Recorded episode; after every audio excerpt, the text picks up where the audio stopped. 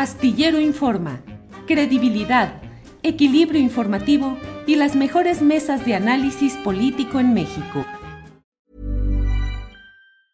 It's that time of the year. Your vacation is coming up.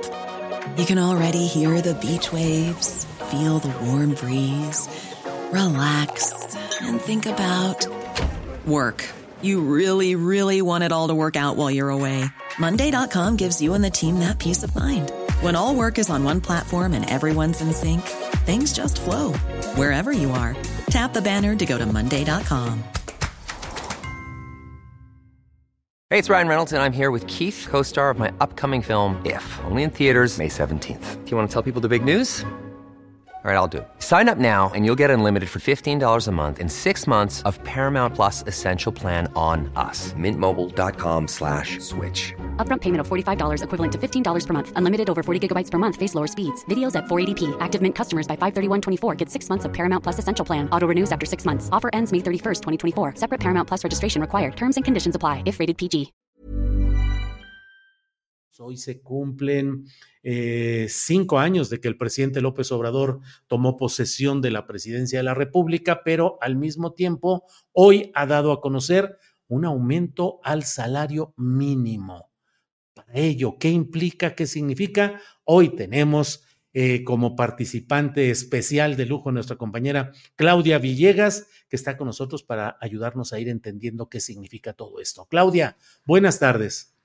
Buenas tardes, Julio. Buenas tardes en viernes. ¿Cómo están? Sí, Claudia, bueno, muchas gracias. Te vemos los eh, lunes y los eh, jueves en el programa de Economía Social que conduces aquí mismo en la noche, el lunes en la participación que tenemos siempre programada. Y ahora te hemos pedido de favor que nos ayudes a tratar de entender qué significa en lo concreto este aumento al salario mínimo que ha anunciado el presidente de la República. Ya está la discusión en las redes que dicen una cosa es aumento salarial y otro que aumente el poder adquisitivo. En fin, ¿qué nos dices, Claudia? Sí, Julio, muchísimas gracias por el espacio para poder platicar. A pesar de que se trata pues ya de la tercera ocasión en que se aumenta lo que se ha considerado el mini salario mínimo, el microsalario mínimo, querido Julio, pues hay algunos datos que como bien dices, pues nos están hablando que los gastos en transporte, productos de higiene, salud y educación de una familia, fíjate que ascenderían a 17 mil 120 pesos. ¿Ustedes se acuerdan que algún día pues fue motivo de burla que el expresidente Calderón decía que con 6 mil pesos alcanzaba sin problema?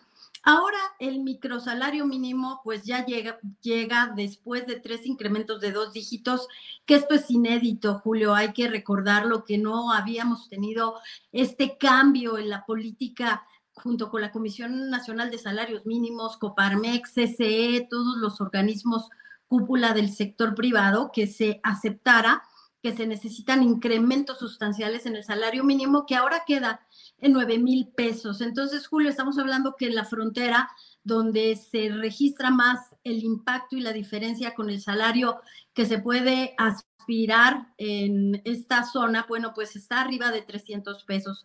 Acá en las otras regiones que no están tan influenciadas por la cercanía con Estados Unidos, lo, tenemos todavía abajo de 300 pesos. Y recordar que una familia que se considere de clase media gana 500 pesos, Julio. Entonces, sí estamos en el camino correcto, sí que bueno que se ha logrado que el sector privado acceda a dar estos incrementos pero no, como bien dices Julio, no es suficiente. Las familias mexicanas todavía necesitan mucho más eh, recuperación en el poder adquisitivo. Bien, Claudia. ¿Y qué riesgos implica esto? ¿Riesgos inflacionarios? ¿No implica eso? ¿Cómo lo ves, Claudia?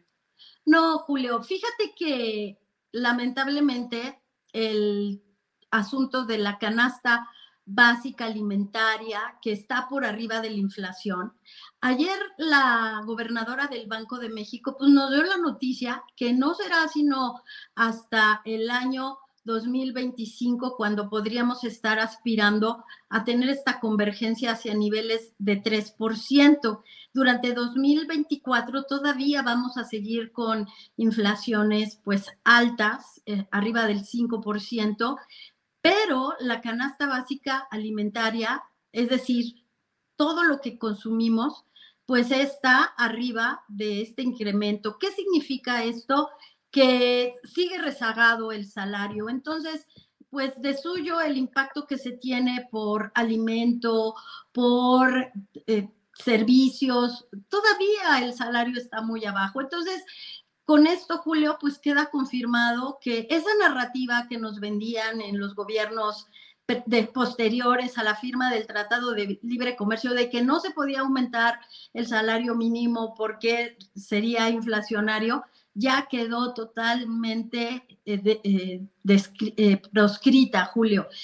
entonces, creo que también tenemos otro indicador, que tenemos remesas históricamente altas, porque mientras aquí un trabajador puede aspirar a ganar pues estos 9 mil pesos. En Estados Unidos, Julio, un trabajador está ganando 30 mil pesos. Entonces, por eso es un derecho migrar, es un derecho no migrar, pero las diferencias salariales entre las economías siguen demostrándole a los empresarios que siguen teniendo una gran ventaja en términos del costo de mano de obra y que no pueden seguir diciendo que sus márgenes se van a afectar si aumentan los salarios. Y recordar, Julio, que es solamente una referencia al salario mínimo y que, bueno, de lo que estamos hablando es que se tiene que seguir recuperando el salario por encima de los niveles de esas personas que ganan, pues, arriba de eh, hoy 300 pesos, Julio.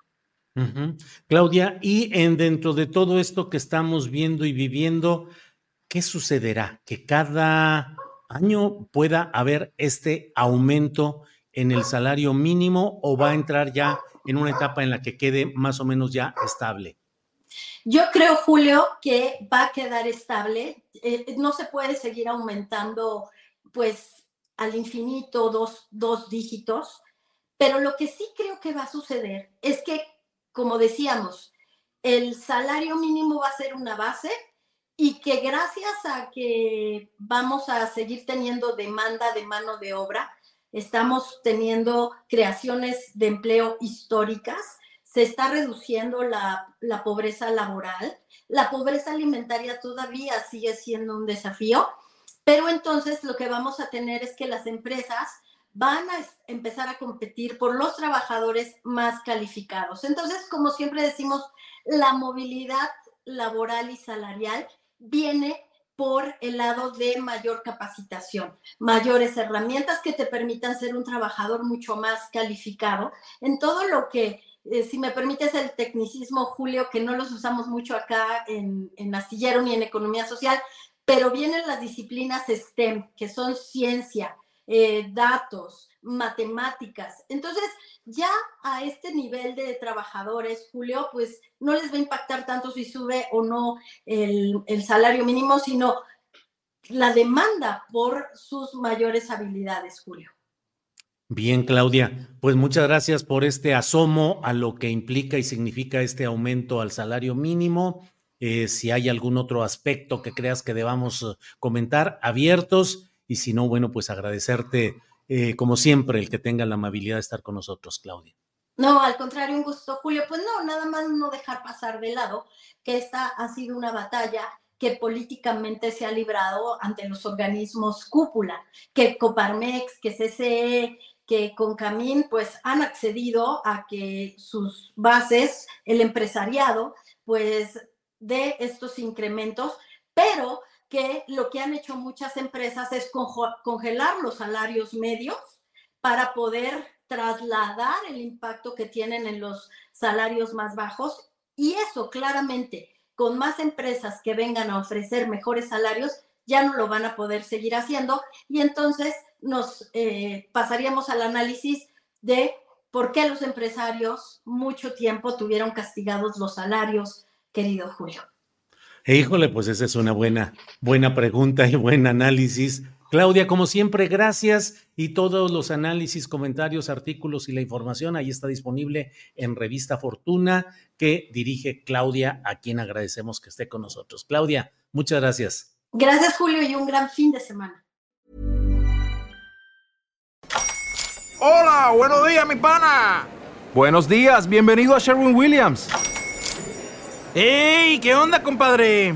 ¿Qué onda? Ya tengo lista la pintura que ordenaste en el ProPlus app. Con más de 6.000 representantes en nuestras tiendas listos para atenderte en tu idioma y beneficios para contratistas que encontrarás en aliadopro.com. En Sherwin Williams somos el aliado del PRO.